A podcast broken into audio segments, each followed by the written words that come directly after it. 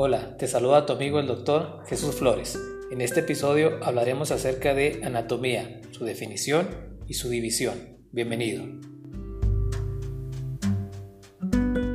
La anatomía es la ciencia que estudia la conformación y la estructura de los seres organizados. Los tres métodos básicos para el estudio de la anatomía son regional, sistémico y clínico. La anatomía regional es el estudio de las regiones corporales. Este método se ocupa de las relaciones estructurales entre las partes del cuerpo situadas en la región examinada.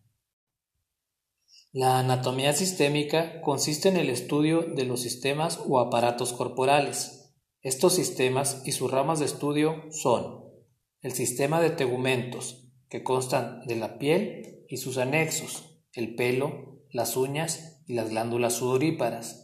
El sistema esquelético, que se compone de los huesos y de los cartílagos, que dan soporte al cuerpo y sirven para que los músculos creen movimiento al actuar sobre ellos. El sistema articular, que está formado por las articulaciones y los ligamentos asociados que conectan las partes óseas del sistema esquelético y permiten los movimientos. El sistema muscular, que consta de los músculos, que se contraen para mover las partes del cuerpo.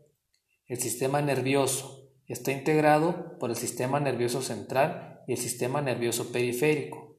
El aparato o sistema circulatorio, que se compone de los aparatos cardiovascular y linfático, que funcionan de modo paralelo. El aparato digestivo o alimentario, que se compone de los órganos que se ocupan de la ingestión, masticación, deglución, digestión y absorción de los alimentos, así como la eliminación de las heces que sobran una vez absorbidos los nutrientes. El aparato o sistema respiratorio, que consta de las vías respiratorias y de los pulmones, que suministran el oxígeno al cuerpo y eliminan el dióxido de carbono.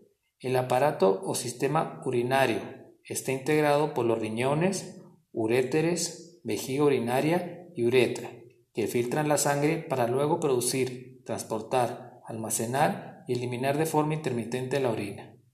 El aparato reproductor o genital que se compone de los genitales.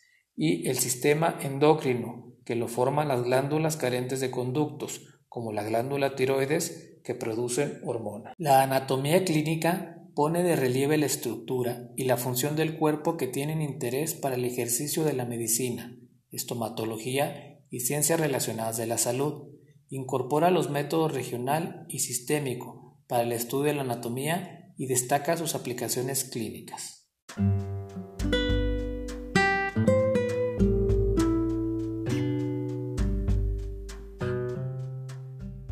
Recuerda que si tienes alguna duda, pregunta o comentario, me puedes enviar un correo a drjesusfloresarate.gmail.com Hasta la próxima.